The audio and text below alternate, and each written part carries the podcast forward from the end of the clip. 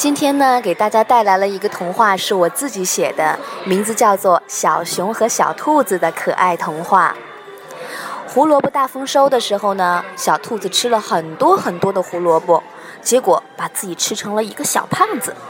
这天傍晚的时候，他跟小熊在一起散步，就像从前那样，一下子就跳到了小熊的背上，要小熊背他走。可是小熊却一下子被小兔子压倒在地上了。于是小兔子就哭着说：“嗯，小熊，我是不是该减肥了？”嗯，原来他现在才意识到自己有多重。